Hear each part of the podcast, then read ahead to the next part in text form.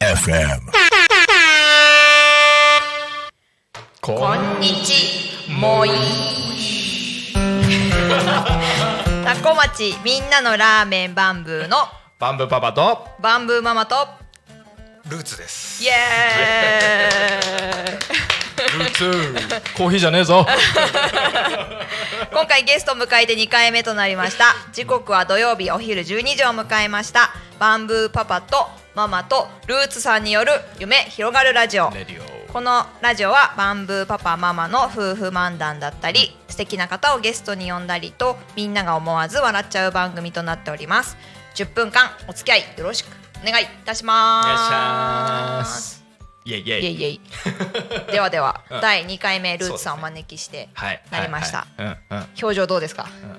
ちょちょっとまだ そうだ。一週間経ってっけど？そうですね、はい。衣装変わってないですよ。そういうことだよな。前回はルーツさんとのうちらとの、うん。えーなんだ出会いっていうかそうね。慣れ初め的な感じのことをお話しさせてもらいましたけど、はい今回2回目はもうちょっとルーツさんのことを深掘りをして、うんうんなんかこうなんでそう立候補してくれたんですよ初めて、うんうん。ラジオ出たいですって、うん。でなんで出たいと思ったのかなとかも気になるし。いいね聞いてみたいですうん、ねちょっと今回その辺をうん。探っていきたいと思います。いいですね。は いいいですね。はい。だからまあ何者なんだっていう感じもあるし、どこから行く？何から話したい？えっとまあ出る立候補したきっかけからいきましょう。はい。何者なのかはうんうん。多分第4回全部終わっておもー。わかんない。あ、わかんない。何者でもない。謎めいてる。そんな感じ。うんでそうそう。はい。うん。じゃあきっかけですね。うんうんそうそまあ喋るのがう。うん。得意ではない。嘘だ。じゃあ本当に本当に。嘘だよでましてずっと喋ってんじゃねえか。やっぱり人前で喋るのって緊張するし、うん。で喋ったこととかも覚えてないしよく喋るじゃんって言われるけど、うそれは俺であって俺ではないというか 謎なんですよね。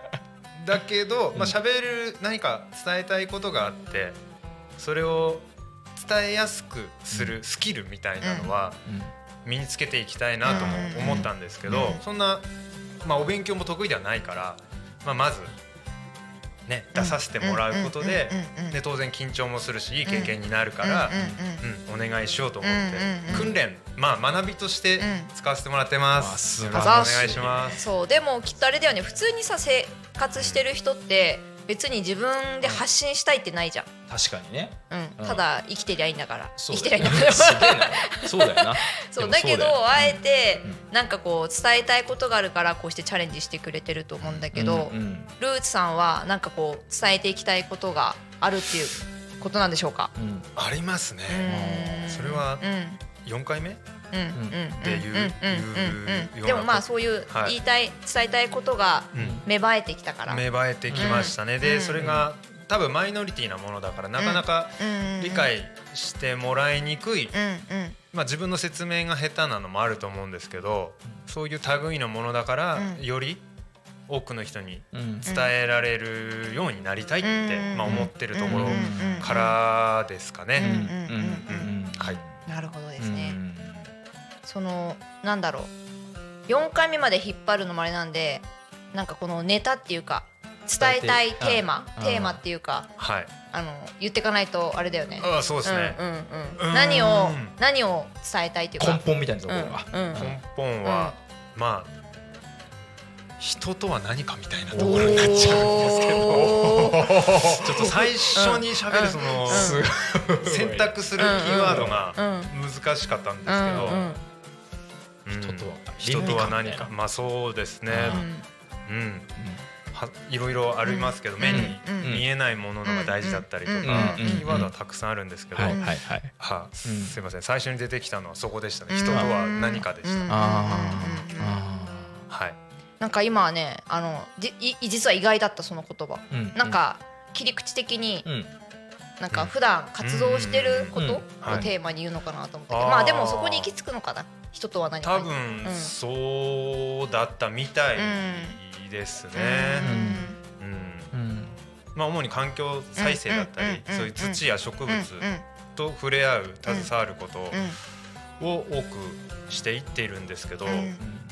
やっぱりその根本に人とは何かがあるみたいで、そこから派生して、うん。派生してというか、いろいろ探ってみると、食のことにも行き着くし、うん。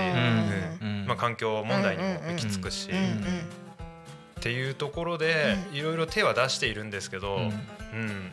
一番大元うん。その根っこの部分に行くと、ルーツですね。ルーツの部分に行くと人人とはみたいなところなのかな、ちょっとぼんやりしてて、うんうんうん。うん、難しいんですけど伝え方が、はい、なんかあのーその今いろいろ手は出してるって言ってたものの一つは何なんですか？環境再生。ああ環境再生ね、うん。この若者が。そうね、ううん。環境のことと人ってまた別あ一見見たらね、うんうん。まあ、その中で僕らは住んでるかもしれないけど、なんかそういうところをどういうふうに見てるのか？そうですね。まあ環境自然ですよね、うん。自然っていつまでもあるわけではなくて、その自然をちょっと壊して、うん。まあ、山削って家建てたり商業施設作ったり、うん。で川も何千年何万年かけてできた川の道を全部ストレートにしてコンクリートでうん。左面張りにしちゃったりとか、うん。そういうことするといろいろと人にとって都合悪いことといいことはあるんですけど、うん。自然環境にとっては都合の悪いことしかなかったりするんで、うんまあ、人目線で見すぎず、うん。人以外のうん。生き物目線で考えることが大事じゃなんじゃないかなって思うんですよね。あちょっと話を折っちゃうかもしれないですけどルーツさんはあのお仕事がそういうことなんですか？いや。そういう活動家な趣味でやってるだけですね。うん、仕事は、うん。まあ、建築のこともやってたりするんですけど、うん。ーうん。やっぱりどうしても現代社会で仕事なり生きていく中で、うん。環境に負担負荷はかけて生きてしまってるので、それがストレスに感じたりもしますね。うん。仕方のないことなんですけど、うん。そう気づけば気づくほど息苦しくなったりうん。するんで、まあいい状態ニュニュートラルないい状態のニュートラルを探してる感じもしますね自分で。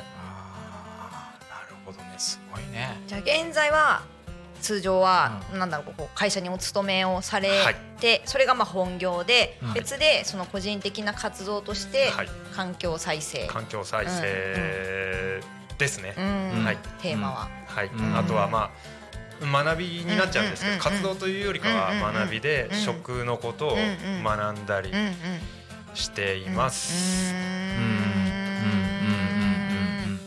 なんかそこにあ何？昔から？うん。昔からそういう興味はあったのかね？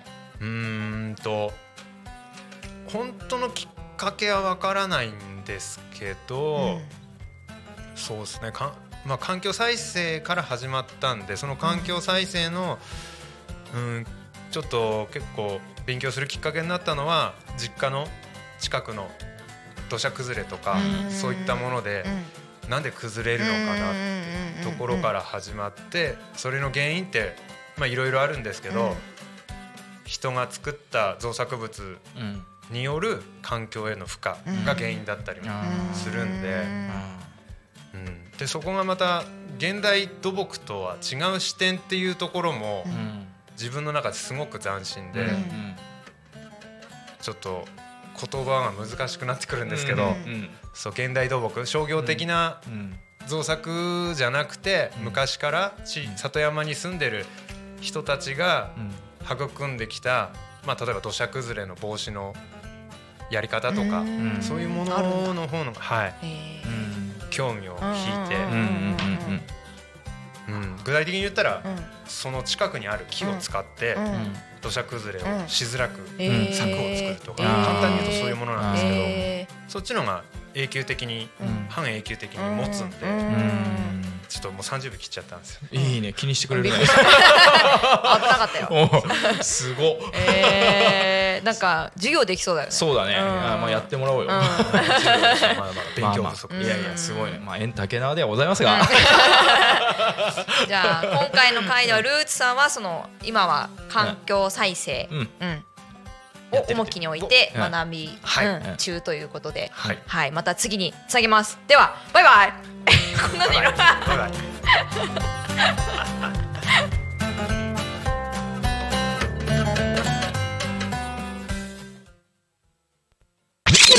Talk Me FM.